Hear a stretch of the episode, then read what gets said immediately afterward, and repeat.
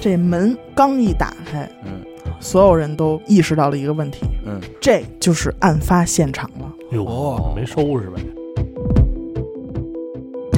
警察天天审多少犯人呀、对你对人无看数你这种表现，绝对有问题。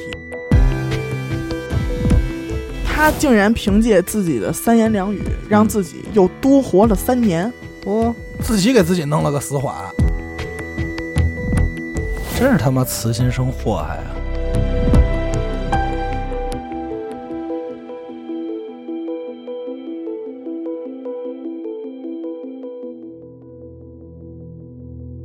大家好，欢迎收听娱乐电台，这里是悬疑案件，我是小伟。阿达，徐先生，我是演的抠儿，哎，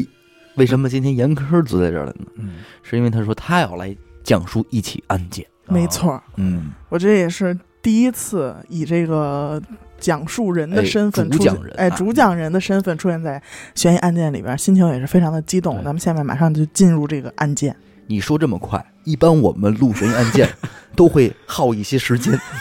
因为案件很难录过四十分钟。你能告诉我你为什么要哆嗦 着说话嗯，吗？我有点冷。啊，好，嗯那我今天给大家带来这一起是一个女性哎杀人案，因为我之前就是咱们也都看过很多普法类的节目，就比嗯如说这个发生什这么种事儿，天网啊这天种网，对嗯，嗯就是有的这个节目组到这个女子监狱里边儿去采访一些那种女的杀人犯的时候，嗯嗯，基本上他们都有一个特点，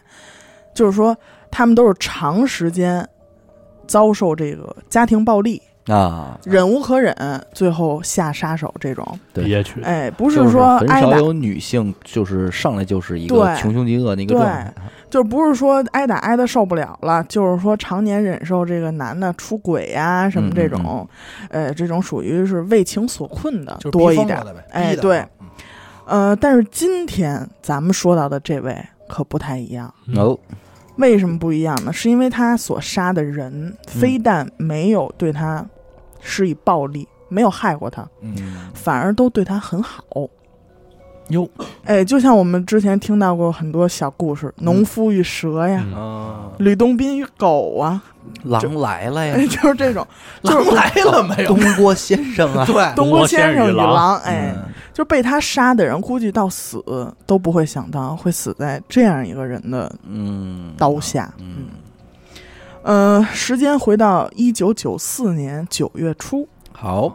我三岁，啊这四岁个 佳木一个斯狗年啊，佳木斯的建国路派出所接到了一个报警电话，哎，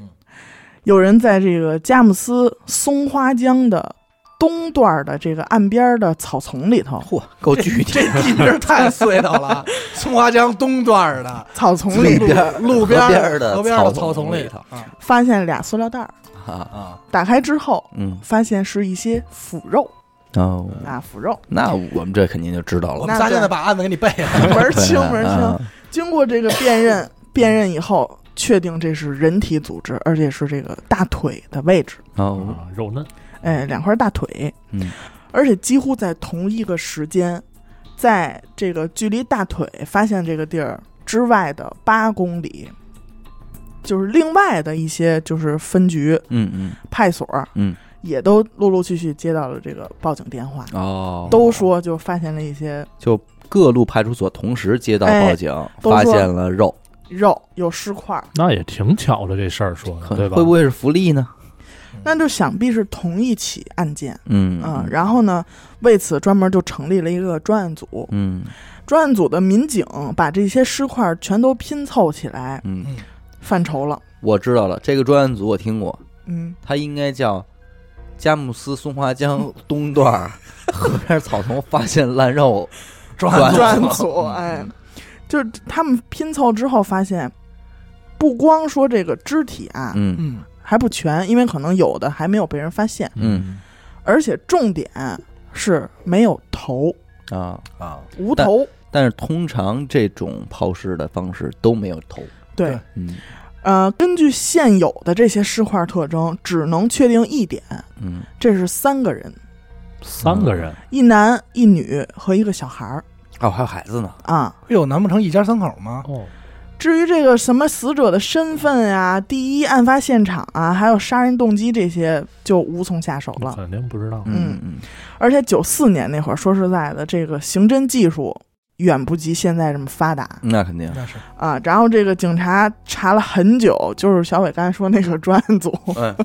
查了很久，也都没有头绪。嗯，而且不像现在似的，现在有一个说法叫命案必破嘛，对，嗯所以说这个案子就暂时被搁置了。嗯，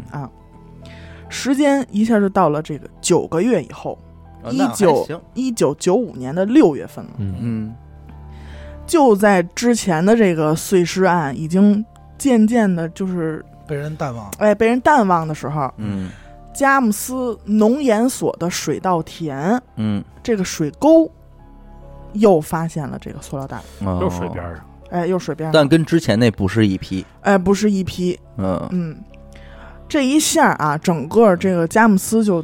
整个都动荡了。那肯定，因为百之姓前间那个口口相传，对，，之前那个案子那么大，还在那儿摆着，嗯，然后呢，现在又发现了，然后人家就这是出现变态杀人魔了呀，对啊，嗯，而且主要是能勾起人们的回忆，就是对他好不容易淡忘了啊，淡出淡淡忘了，然后突然你又出现这种事儿么一个情况对于社会的影响不亚于现在的新冠，没嗯这种错氛儿，围对那肯定都是哎呦，你明儿不行，你别让你出门爸了让你爸接你去吧，对对对啊，嗯对下班儿肯赶紧定都是这种的回来全都是这个了，就一时间就说什么都有，神了鬼儿了的，就就是说的对神乎其神。嗯综合了，就是警察综合了这两起碎尸案，它这有这个相似之处嘛，嗯，所以呢，警方认为这有可能是一个人干的。一人所为。嗯对嗯嗯，因为这种地儿它。它不像什么那种特别大的那种城市啊，就是说外来人口特别复杂，流动性特别大。对，像这种地方性的城市，呃，没有那么大人口流量，所以对基本如果同时出现的话，还是可以判断的。嗯，可以合并的这对种它案子的都这是。这种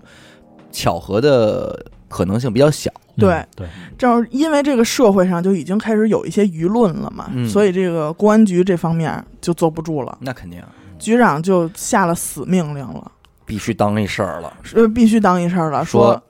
一个月嗯查出这个死者身份嗯是谁，嗯那还是挺难的，其实。两个月嗯必须给出这个凶手的线索，嗯，三个月这案子就必须得破了。 我操，这不是一般的时间压力。 那这个佳木斯松花江东段 儿怎么行，你给我歇会儿，嘴啊太碎。岸松边松草家丛专案组，对松，松家砖就完了。呃，松家庄宋家庄接到这个命令了、啊，嗯，啊，觉得是得当一事儿了。嗯可是这命令下是下了，嗯，真要干起来还是一样无从下手，嗯那肯定啊对而且这九个个。月的时间都没有都没有查出任何东西来。，对呀、其实就是开头难，嗯，对吧？对，这个其死实他者只身需份要就是一个小的线索，再嗯捋着这个线索往上走对对就对好了，就差点儿，就是说差了这个 DNA 检验啊这方面的事儿了，就差撕开一个小口子。说实在的，对，嗯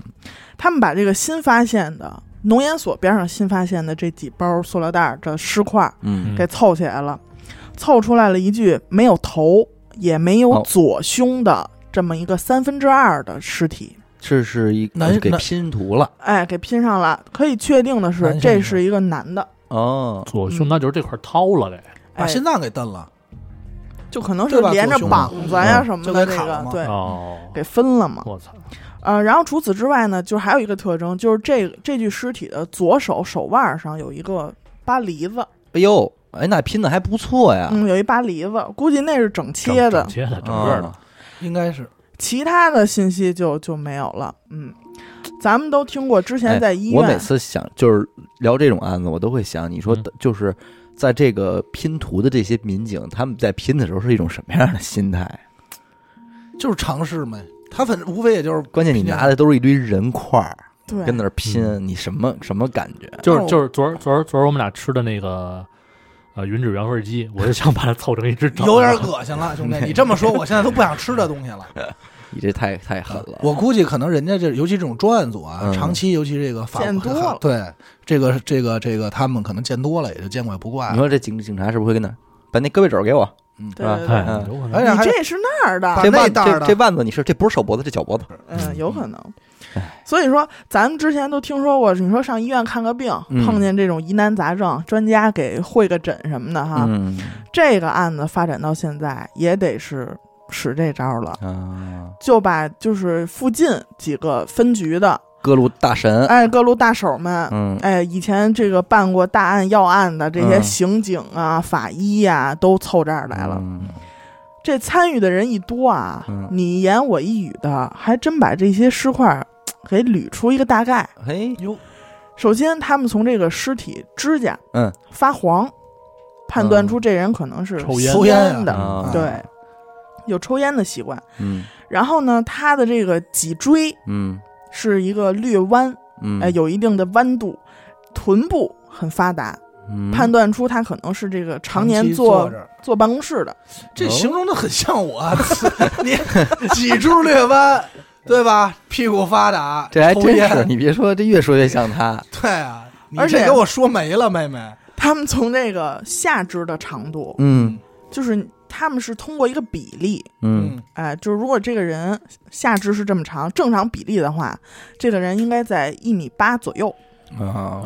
越来越接 近啊，我离真相越来越你近。到不了，你没到，嗯一米八左右，他还能往左呢。嗯左二十什么的，然后再根据我去一些这个肌肉的这个发展的这个算是什么，有骨龄，有这种嗯肌肉龄的这种啊哈，嗯，嗯推断他的年龄大概是在三十二到三十五岁之间。哟，那这越来越具象了，嗯，但是仍然范围这没很你大，嗯这没我，这没我。哥，这没你啊，但仍然范围很大，仍然范围，围很大。这种这种人在佳木斯板儿抓太的，太多了，对不对嗯我就都算一个了，可不板儿抓吗？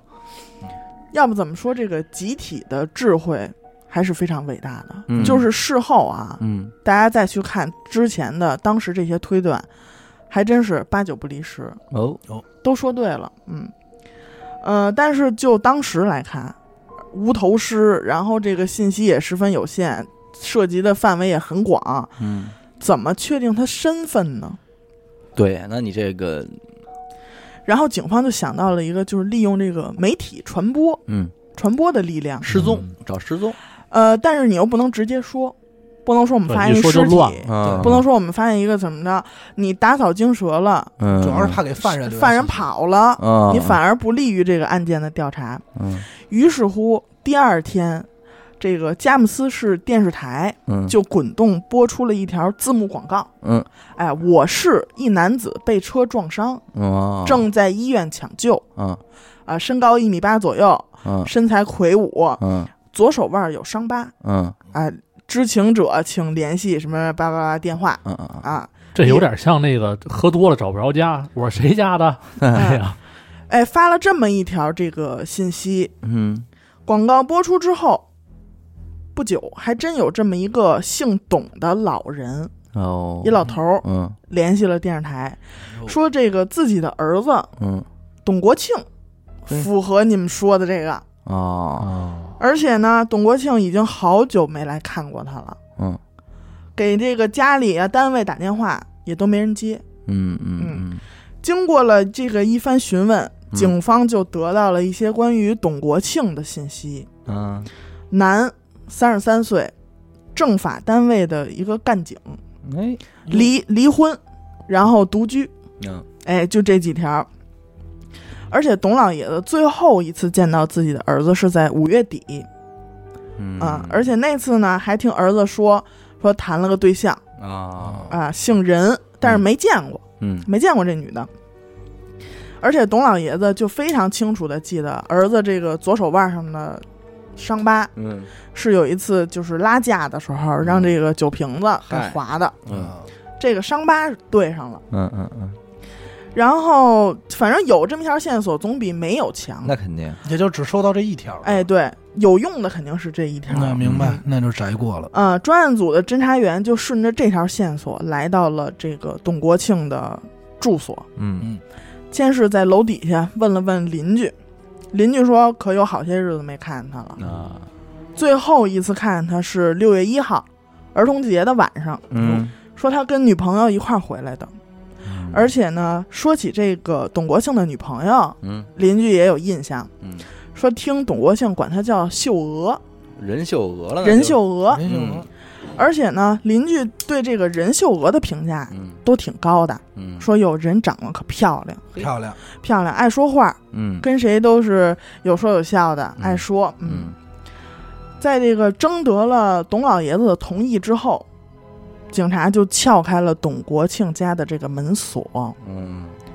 这门刚一打开，嗯所有人都意识到了一个问题，嗯，不应该让老爷子在这儿。这就是案发现场了。哟哦，没收拾呗，嗯，屋里什么样呢？就是一片狼藉啊，遍地是血，哦，而且还有这个剩剩下的骨头沫、哦，肉渣子都在这儿了。哎呦，还愣没收拾收拾，而且我操经过真不应该让老爷子在现场啊！对，那那那那是，对吧但是没办法，当时肯定是是也就是想着进屋看看，没想到是这样哎一呦幅。，这这老爷子谁受了啊？经过化验比对，发现这就是无头男尸本人本人董国庆对上了。嗯，可是这一个警察呀，他大小也算一警察，怎么就对能说在自己家里对，被约分翰了尸了呢？嗯，对吧？然后警方就进一步调查，他发现董国庆的这个社会关系其实挺简单的，嗯嗯，就是家单位，然后认识人也就是一些同事，嗯嗯，呃，唯独是这个跟最近新交的这个女朋友嗯，来往比较亲密啊。前女友，哎，对，而且俩人已经同居了，看这意思。嗯嗯，在这个董国庆失踪以后，任秀娥也不见了，哎哟，所以呃警察觉得这个任秀娥可能是一个，重大嫌疑人了，哎，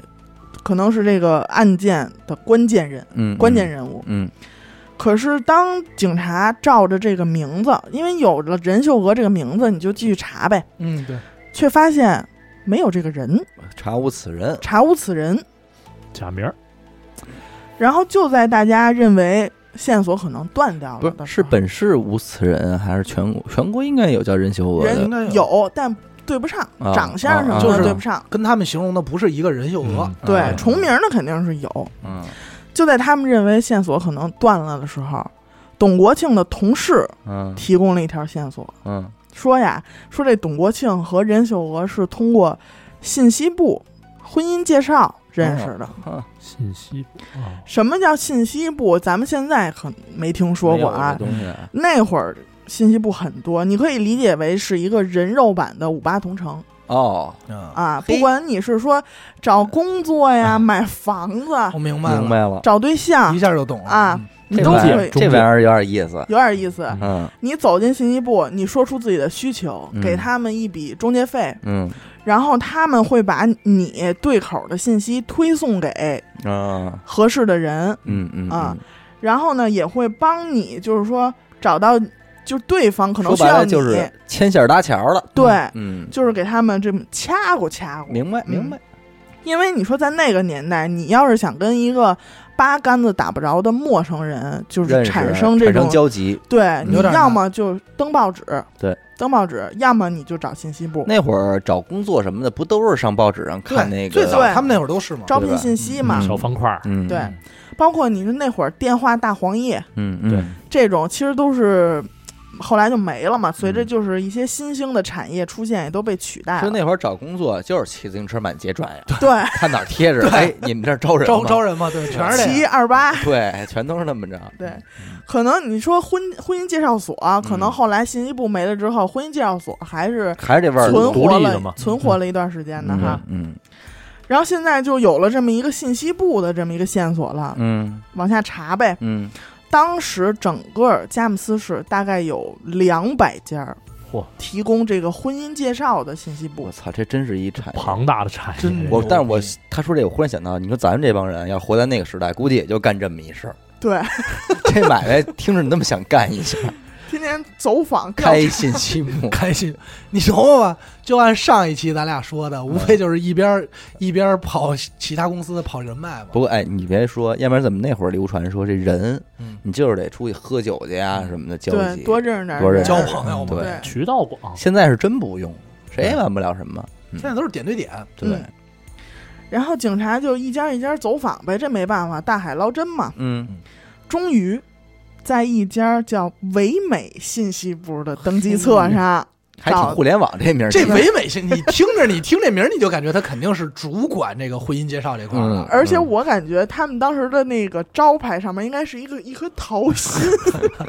粉红色儿粉红色招牌，一颗歪着的我桃估计心。可能打那会儿打印不出来粉色儿，啊就是那亮红。对不对？在这个唯美信息部的嗯这个登记册上找着了董国庆和任秀娥的两个名字， 哦哟，他们就问这家信息部的工作人员，那工作人员就说说说对这个任秀娥的印象非常深，哟嗯说她来信息部找对象的时候，啊嗯说自己哎呀之前经历了一段特别失败的婚姻啊，啊，虽然呢和之前这个前夫感情不错，嗯但是因为自己不能生育，嗯被这个婆婆赶出了家门儿，啊，哎，给自己营造了这么一种人设。哎呦，当时工作人员就非常同情她，姑娘真不容易，而且你想吧，那种信息部管这种婚姻介绍，肯定肯都定是赵大妈、李婶儿之类的呀， 王姐。对而且人也说了，介绍了，说这姑娘长得不错，对对吧？白白净净的。哎呦，都说首先说这个长得是不错，条件好，而且说嗯这姑娘也太可怜了，可怜。人，嗯，呃，所以大家伙儿一致决定说，必须得得得给找一好长的好的，哎嗯，咱们多得给留意着点儿都得看啊，着点儿，给给找一个条件什么各方面都得非常好的。对得上的。哎，可是这说起来还真是挺讽刺的啊。嗯这所谓的条件好的对象，也就是后来碎成一块儿一块儿的嗯，哎，董国庆。哎嗯呦，嗯，很快呢，根据这个董国庆的邻居，还有信息部这些王姐、赵姨什么的、嗯嗯工作人员给出来的这些描述，嗯公安局的技术科就给画了一张任秀娥的画像，哦，然后就是电视上也播，大街小巷、电线杆子上也都贴，嗯希望能有一些知情人提供一些线索。嗯嗯嗯，收到的线索也确实不少，那有的人说我见过这人，哎，嗯有的人说我跟他吃过饭，我哦跟他约过会，嚯我还跟他睡过觉。喂，哎哎呦呦， 你这，真是，但是都没什么用，嗯对啊他也说不出个里个楞来。嗯嗯，终于有这么一个从呃桦川县来到这个佳木斯串亲戚的老太太，啊，华川县的，哎，桦川县来佳木斯串亲戚的一老太太，看着电线杆子上这画像。嗯，说这不是我们村儿老马家那三丫头吗？嘿，这给马三儿，马马三三儿儿给断的挺死的，这个马三儿到了，嗯所以到现在，这个有重大作案嫌疑的女人，嗯，咱正都是咱都不好说终于她叫浮出水面了，浮出水面浮出水面了了，浮出水面了，没错。可是话说回来，嗯老马家的三丫头嗯不，应该姓马？对呀对，啊，其实就那会儿挺多的啊，嗯，就是那会儿的这个身份证啊，对不带就是他也不联然后塑塑网，啊封的对那会儿都是朔风那会儿，嗯一代身份证，嗯你随便用个假名儿什么的，没人查你那。可不，而且这个那会儿造假厉害，你也查不出来。对，所以这个任秀娥也只不过就是她登记在信息部的一个假名字。嗯，那肯定嗯，嗯，她本人名叫马艳红，呵，嗯马什么梅， 红红，红红，嗯时年是二十八岁，嗯，桦川县的一个农民。一九九三年就离婚了，离婚之后也是一直在这个佳木斯租房嗯，独居的这么一个状态。嗯然后警察就到了这个红红的家乡嗯桦川县，然后找到了他爹他妈，嗯他们老俩说也说有快半年没看见过自己这闺女了啊啊，啊。然后呢，又走访当地的这个村民和马艳红的同学，嗯大家对这个马艳红的评价有好有坏。哦，有的人说，哎，这人挺和气的，爱说嗯爱笑的，长得又漂亮。嗯，但是有的人说她很轻浮，哎，心眼儿多，嗯，满嘴跑火车。哎，你别说，还挺押韵啊。 是就是说那她甭问了，说前面的肯定是男的，说后边的都是女肯定是的，女的，女啊 这同学咱们们都断过，嗯这咱都给对断过。嗯可是现在上哪儿抓这个马艳红去呢？嗯根据这个董国庆的父亲董老爷子提供的一条线索，说董国庆之前有一个两万块钱的存折嗯，招不见了，嘿，不翼而飞，九四年两万块啊不不少，那是钱，也是钱了。是个钱了嗯。所以警方猜测呀，这个存折可能是被马艳红拿走了，嗯而且他很有可能就是为了这两万块钱杀的人。哦，嗯，图财，哎，如果真的是他干的，你说现在人也杀了，这钱肯定是要取出来花的，嗯，，对啊，对吧？他不可能攥着一张存折，所以警察就派了一路人马蹲守在佳木斯的各个银行，嗯银行局长哎，跟那守株待兔。哎，不知道是谁呀？他们有画像不是有啊，画像吗？嗯，哦而且我估计走访这个马艳红家的时候，怎么着应该能找着照片他儿照嗯片儿，对？吧？应该是能能能能找到的。终于在这个半个月以后，银行都快下班了，嗯把正在银行柜台取钱的这个马艳红对了，逮了，给拿下了。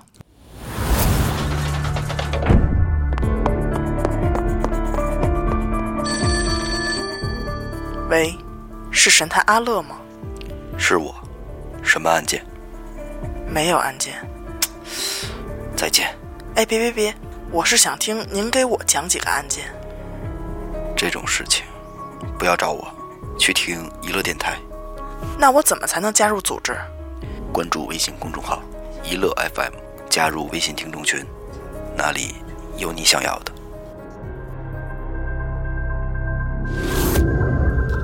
哎，那不过你说他这个，他是他他杀人的时候应该是六月份吧？对嗯因为他最后一次见面嘛。嗯然后找到这个尸体的时候，找到在这个农研所找到这个一袋儿的拼出来的时候，这是九月份。嗯然后政府这个上头又给下达了命令，让嗯三个月内破案。嗯中间零七八岁的，估计怎么着也得耽误一两个月，嗯这么长时间，小半年的时间，他愣没取钱。嗯有心眼儿，可能是有心眼可儿，能也是避暂避风头那对嗯种选择。哎，这段时间可能大家又忘差不多了，嗯对，我取那钱去嗯因为吧。他不知道警察这儿正四处找他呢，他以为这对没准以为这事儿过去了呢。对，嗯反正我觉得他肯定是有一些侥幸心理存在的那。肯嗯嗯，，你先说吧，咱们最后再聊这个。把他给逮了之后啊，就开始审讯嗯他。审讯过程中，马艳红就说，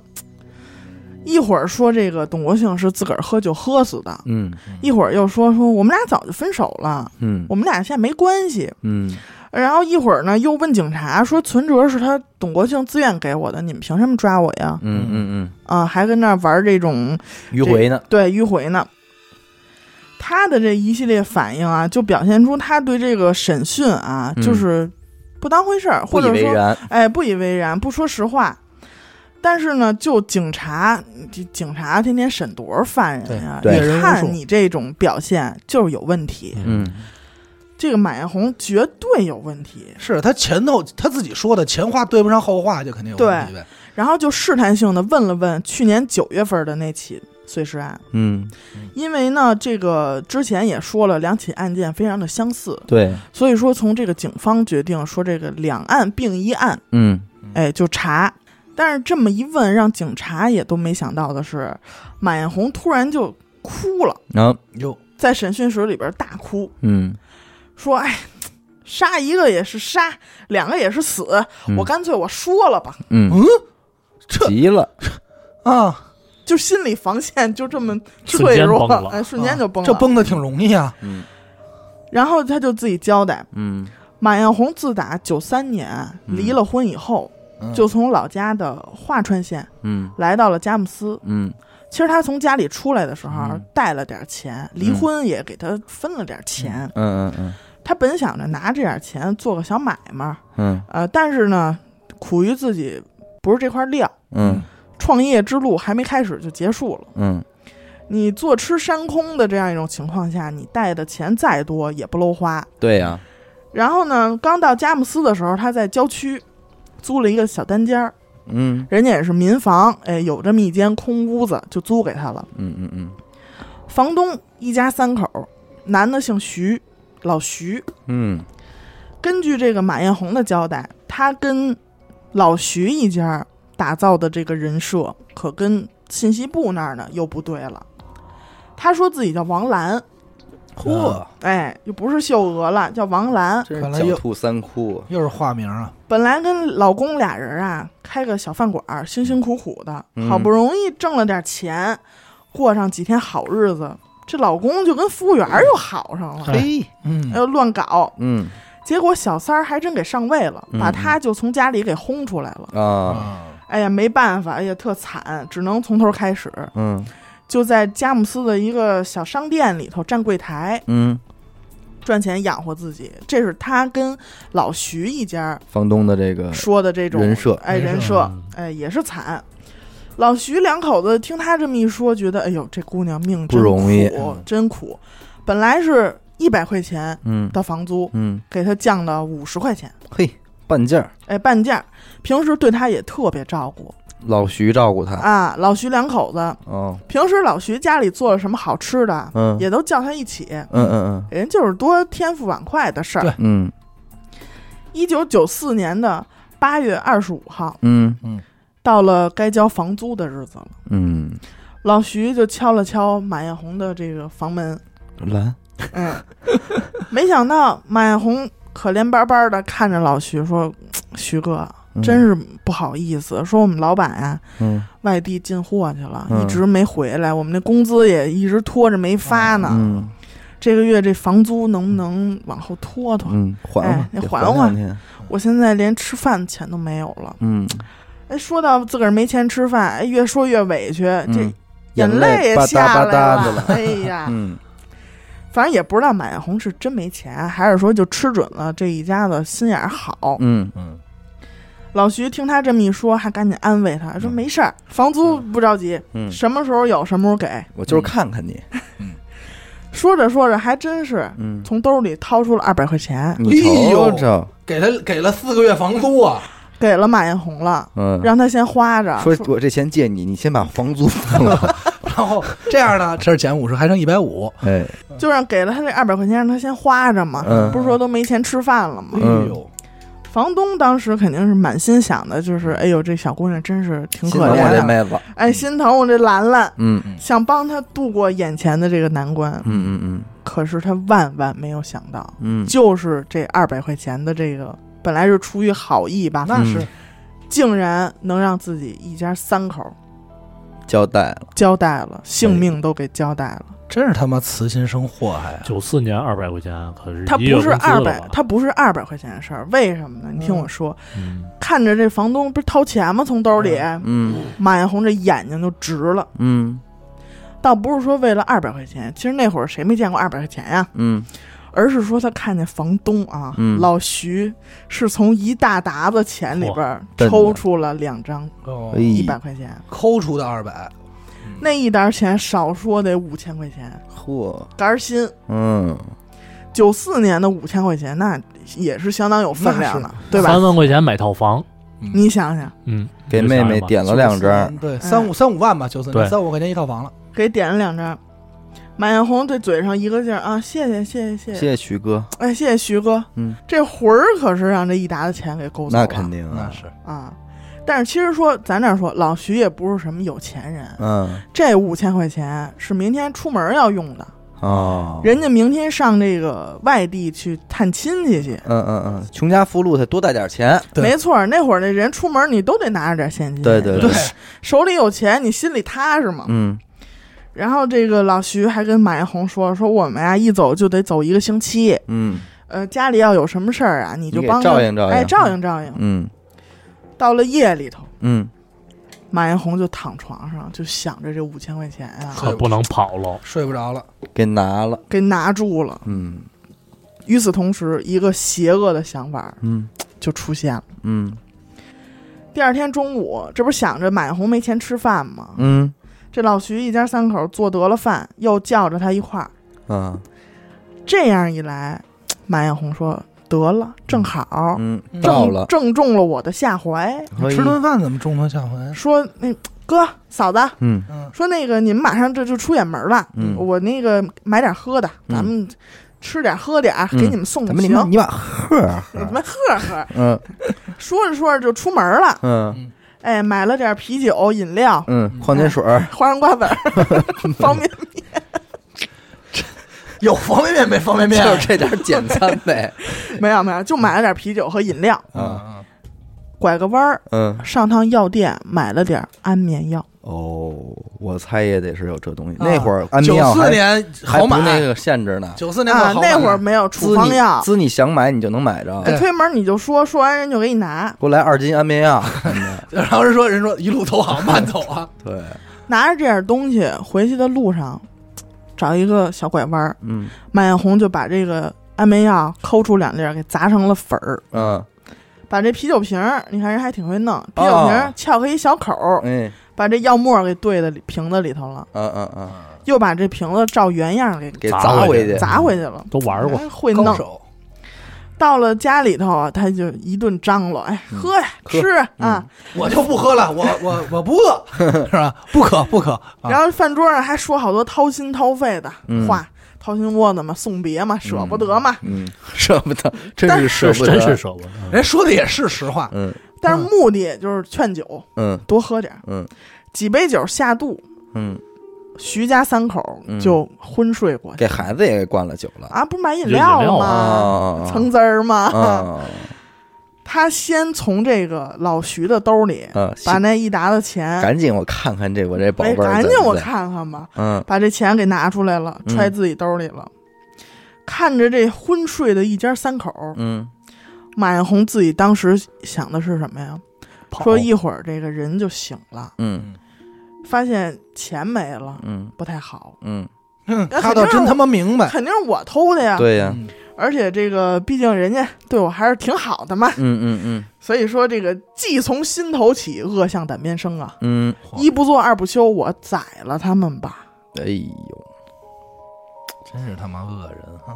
从厨房里头就把菜刀给拿出来了，嗯对着这一家三口脖子就下了刀了。三个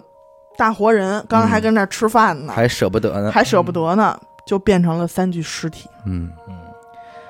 马艳红想着说，要就这么放着，我要跑了，嗯目标太大了，那这是早晚得让人发现。谁不知道他们家租着房呢？对呀、啊很快就能发现，我干脆化整为零，嘿，我就给他们碎了吧。就胆儿这么够的大的，就这么的把房东的一家三口给碎尸了。这他妈娘们儿是真挺狠的哈！嗯而且根据当时他们的邻居说啊，嗯，就那天晚上，以为他们家剁了一宿这个猪肉呢，嚯，这样第二天吃饺子，剁一宿，那你说这邻居得多懊恼，膈应不膈应？那膈应死了。知道了肯定膈应啊！而且你说你现在，你说你们家隔壁要敢剁一宿肉，谁不得上家问问来？对呀、干嘛呢？剁一宿？这就是什么？以前和现在还真不一样。现在这人皮都大了，嗯，他要真扰民，半夜你不是拿那个杆儿捅他，你就怎么着？以前的可能真就是算了，算老了街旧邻呢老，街就离而且那谁也别会儿得罪谁。院子嘛，嗯院子怎么也好说一点。这你说这日后他住这地儿了，他再想起来这事儿，我操！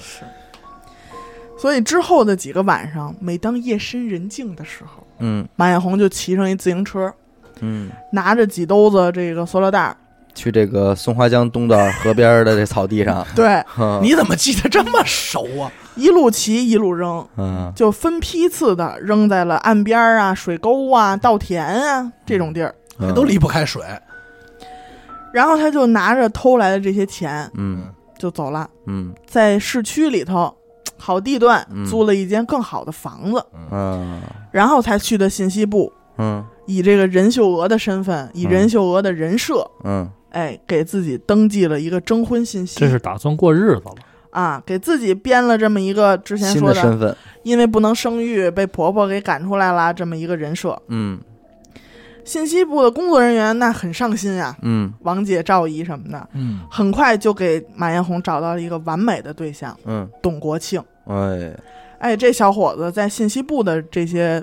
拔尖儿了，啊拔尖儿了，没挑了，嗯，高壮，长得也不社错，会身份也好，公务员啊，人也嗯踏实。嗯铁饭碗那会儿，哎，那铁饭碗在当时东整个东北的婚恋市场，那嗯都相当吃抢手香，抢手，抢手，相当真正吃抢香手的。嗯俩人认识之后没多久，马艳红就搬到董国庆家去住了，嗯俩人就开始了亲热的同居生活。嗯嗯嗯然后这个马艳红时不常的就会拿话试探董国庆，嗯说我前夫挺能挣的，嗯我觉得这个挣钱是一个男人的这个实力的表现嗯啊，就诸如此类的吧。嗯，反正目的就是为了探探董国庆的这家底儿。你有多大的实力呀？啊嗯对呀、嗯你董国庆一血气方刚大老爷们儿哪儿经得住你对这份刺激？对那是然后就拿出了这个自己辛苦攒了很久的你瞅两，这啥？你瞅这啥？这不嗯两万块钱吗？存折都搁那儿呢，嗯，对不对？哎，而且说承诺了，说这是以后咱俩办事儿使的。哎，哎，这钱我也不干别的小花，钱儿，哎，都是咱的钱。可是董国庆不知道的是，哎，这张存折在马艳红的眼里，这又成了催魂的符了。没错，又成了地狱的门票了。嗯一九九五年的六月二号，嗯马艳红说：“给犒劳犒劳你吧，嗯啊，亲自下厨炒俩菜，嗯，一个辣子鸡丁，一个香煎鳕鱼。嘿，这俩菜我听着耳熟啊，最近 那我肯定活活没死。啊 我也就纳闷儿，你看我香煎鳕鱼是如何配辣子鸡丁吃的？ 开玩笑，开玩啊笑，开嗯玩笑，嗯 并且从冰箱里头给拿了两瓶啤酒。啊嗯使上之前那点安眠药，当然了，这啤酒还是下了药的，嗯还是老套路。嗯董国庆晕过去以后啊，马艳红正准备操刀呢，嗯，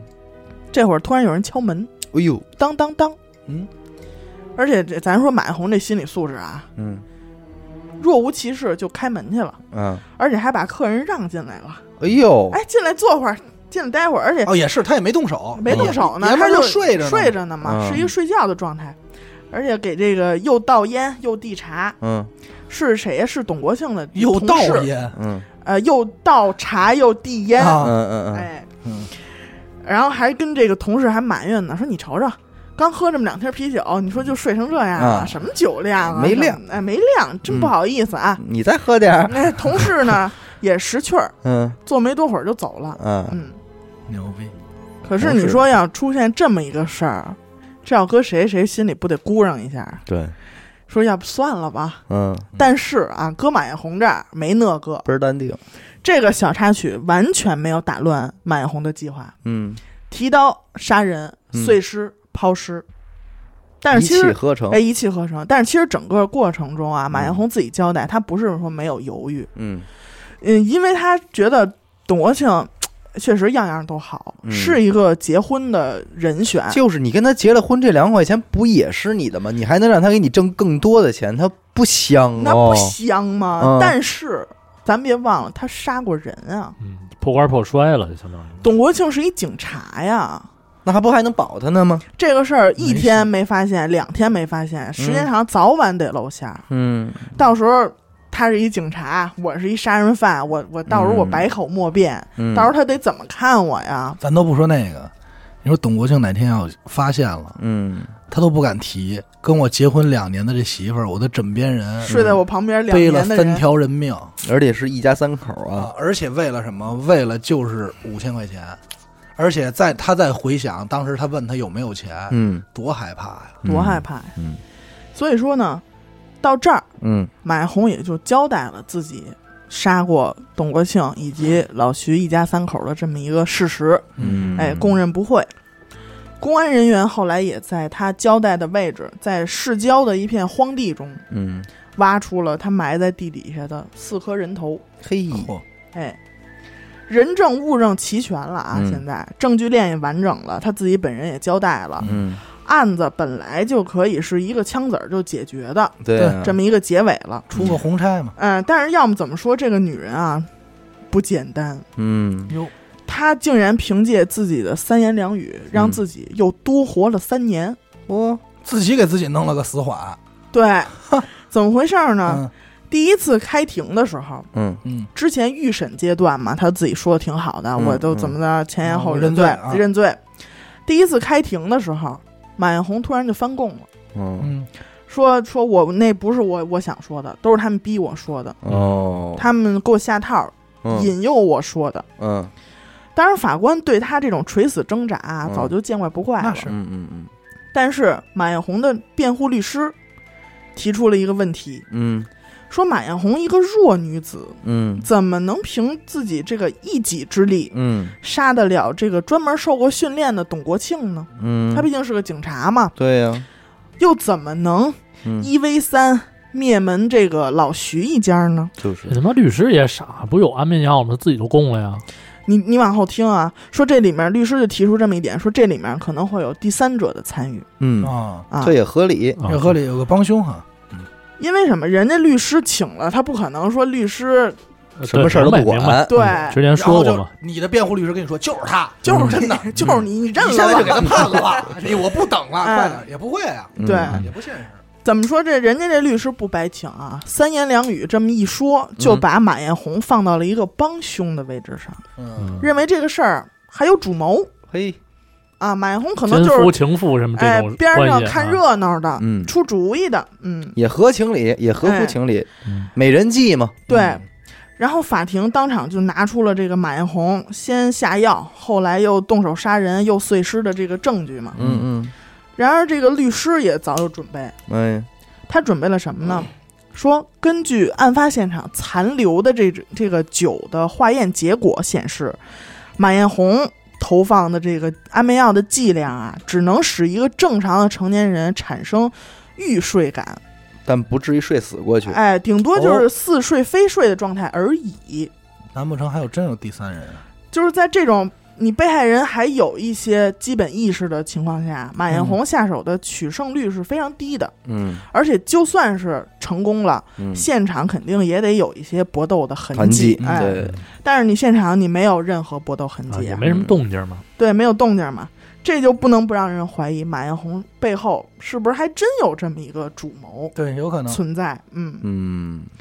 这样一来呢，即便所有人都知道马艳红的这些所作所为实在是令人发指，嗯对吧？嗯，但是法庭就是这样，你还有疑点没有嗯澄清的情况下，就不能判决。嗯对，哎，就是这么现现实的情况就是这样。嗯但是法官当时让马艳红做一个正面回答的时候，就是法官直接问了这个马艳红说：“嗯你有没有？”嗯马艳红的回答啊，总是在有与没有之间，哎，飘忽不定的，徘含徊，含糊不辞。使招哎儿呢，，就是使招呢，就是有演技了，开始嗯嗯，说的话也都是，嗨，算了，我一人做事一人当吧。嗯，啊，事到如今，我也别拖别人下水了。哎，嘿你说他这么一说，还显得还挺那个，挺是那回事儿。对吧？本来是一个子虚乌有的托词，嗯现在感反而让人觉得里边可他能这个人真是聪明，聪明，啊，嗯看出好像里边还真有猫腻还儿。真有这么一人似的。哎，等到二次开庭的时候，嗯马艳红的表现更是把所有人都吓一跳，嗯他就突如其来，直接就交代了，嗯说幕后主谋嗯，有嗯王某。嗯，嘿，哟，哎，真说出这么一人来，嗯，而且查下去啊，王某这个人还还真有确实是有命案在身的，有案底儿。哟，在逃，嗯公安机关也正在通缉他。嗯而且马艳红说的啊，就是呃，跟王某我们怎么认识的，我们挨哪儿住租房住，嗯，我们怎么密谋杀的人，杀完人之后这钱怎么分，嗯哎，说的都一五一十的。有鼻鼻子子有眼眼儿儿，哎呦，所以现在来看啊，这个案子就涉及了两个犯罪嫌疑人。对哎呀、所以说，你现在马艳红归案了，嗯他所谓的这个王某嗯还在逃，嗯所以还是没法结案。嗯嗯马艳红又逃过一劫，嗯啊，一晃可就到了九八年的年底，嗯嚯，三年。嗯哼，佳木斯中级人民法院第三次开庭，我以为说佳木斯松花江东段河边草地，嗯没有专啊案组没有没有加松没有加松砖这 块儿啊，嗯加松专嗯第三次开庭。这个起诉科呀，也是花费了大量的人力物力。嗯你甭管怎么说，马艳红她可能是随口一说，但是你还就真得找查证据去。那可不嘛，对，嗯起诉科就经过了大量的取证，嗯证明了马艳红交代的跟王某的相识是假的，啊，啊，给验证了，瞎说的。纯属子虚乌有，对，因为什么？最重要的一点，这马艳红根本说不出来这王某长什么样，啊，嗯明显的特征，说哪儿有一痦子，哪儿一猴子，哪儿一巴黎子，嗯说不出来。跟警察那边对不上嘛，哎，你嗯对不上，而且他杀人的时候，这王某根本就不在佳木斯，啊啊，人家有不在场的证明。啊我他妈通缉犯不在场证明，在那边犯案的呗，对啊，是在别地儿犯案是的是肯定，所以说这王某很可能就是当时马艳红随便看一个电视台的通缉令，嗯，哎，拿来就做文章了。啊而且你别忘了，他们这个犯人还是能看新闻的，对，嗯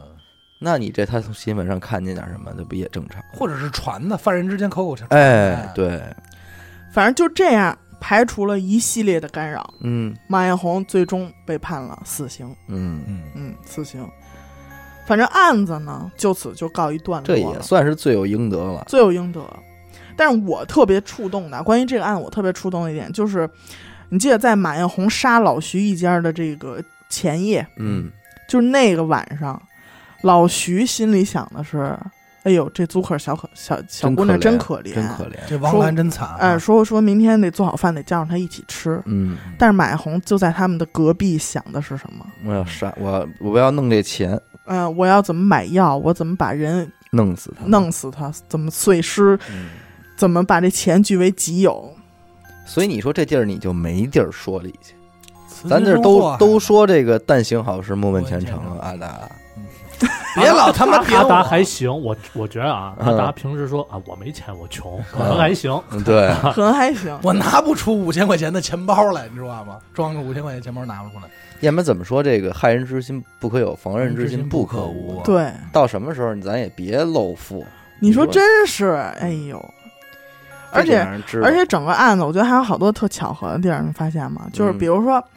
当这案子查遇到瓶颈的时候，哎，董国庆的同事出来说他们俩是信息部认识的，嗯要不然他也没法想着说怎么去，怎么能想到去信息部查呢？对对对，对吧？而且还有那个串亲戚的老太太，嗯一下认出来，什么老马家三丫头还嘛，真是。嗯对吧有巧合在里头的。关键是还有人听进去，想老太太说那话，边嗯上不可能老扎着警察吧？对，但对吧是？你说这些虽然是巧合，嗯但是嘖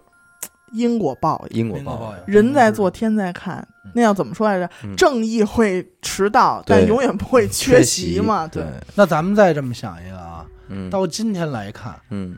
咱们这都是九零后生人。嗯我相信这个这个马艳红到今天为止啊，包括这个要活着啊，应该岁数也不会很大，对，对吧？也没有那么、也没有九九九几年二十九多岁，三年离婚的时候是二十28岁，嗯嗯啊，倒一下，应该其实跟就是父母的年嗯比龄，咱父母小点儿，六零后，对六六零后后。七零前，当时他为了两万五千块钱嗯杀了四个人，四个人，嗯但是如果假如他再逃啊，或者怎么样，他能想象，就因为这两万五千块钱，嗯，今天我们再来看，就因为两万五千块钱杀了个人，所以你说杀了在四他，你不知道他是真聪明还是假傻，对因为你你还要想一个事儿啊，他为什么从租第一个房的时候就把自己改名叫王兰？对，他憋着好心的吗？他就没想干好事儿，他为咱这么说啊，刚开始他魏建德那会儿有说想杀心，但是他骗人的目的就是为了，我就说意思是什么呀？嗯他那会儿他即便没走杀人这条路，嗯，他也肯定想着干别的事儿，嗯，对要或偷或抢，但肯定或是骗对肯吧定是这些嗯不嗯搞色情，见不得人的勾当，他或肯者定咱得干。咱都说，咱都把这些非法的全都摘了，嗯无非就是弄个假名，弄个假身份，嗯房租不能便宜嘛，嗯对吧？看这让人欺好欺负，好、嗯老实好说话，嗯善良，所以我租房至少能便宜，嗯，至少他抱着是这种心理嘛，嗯他上哪儿都装可怜嗯，而且好多人也都说跟他约过会，嗯，睡睡过觉睡过觉，嗯对，那这这种帮人还真认便宜吧？真是嗯没没在马红面前露了富。对，真是白玩儿了。这是够狠。行吧，感谢您收听娱乐电台，我们的节目会在每周一周四的零点进行更新。关注微信公众号“娱乐 FM”，扫码加入微信听众群。我是小伟，阿达，学生严的抠，我们下期再见。再见再见。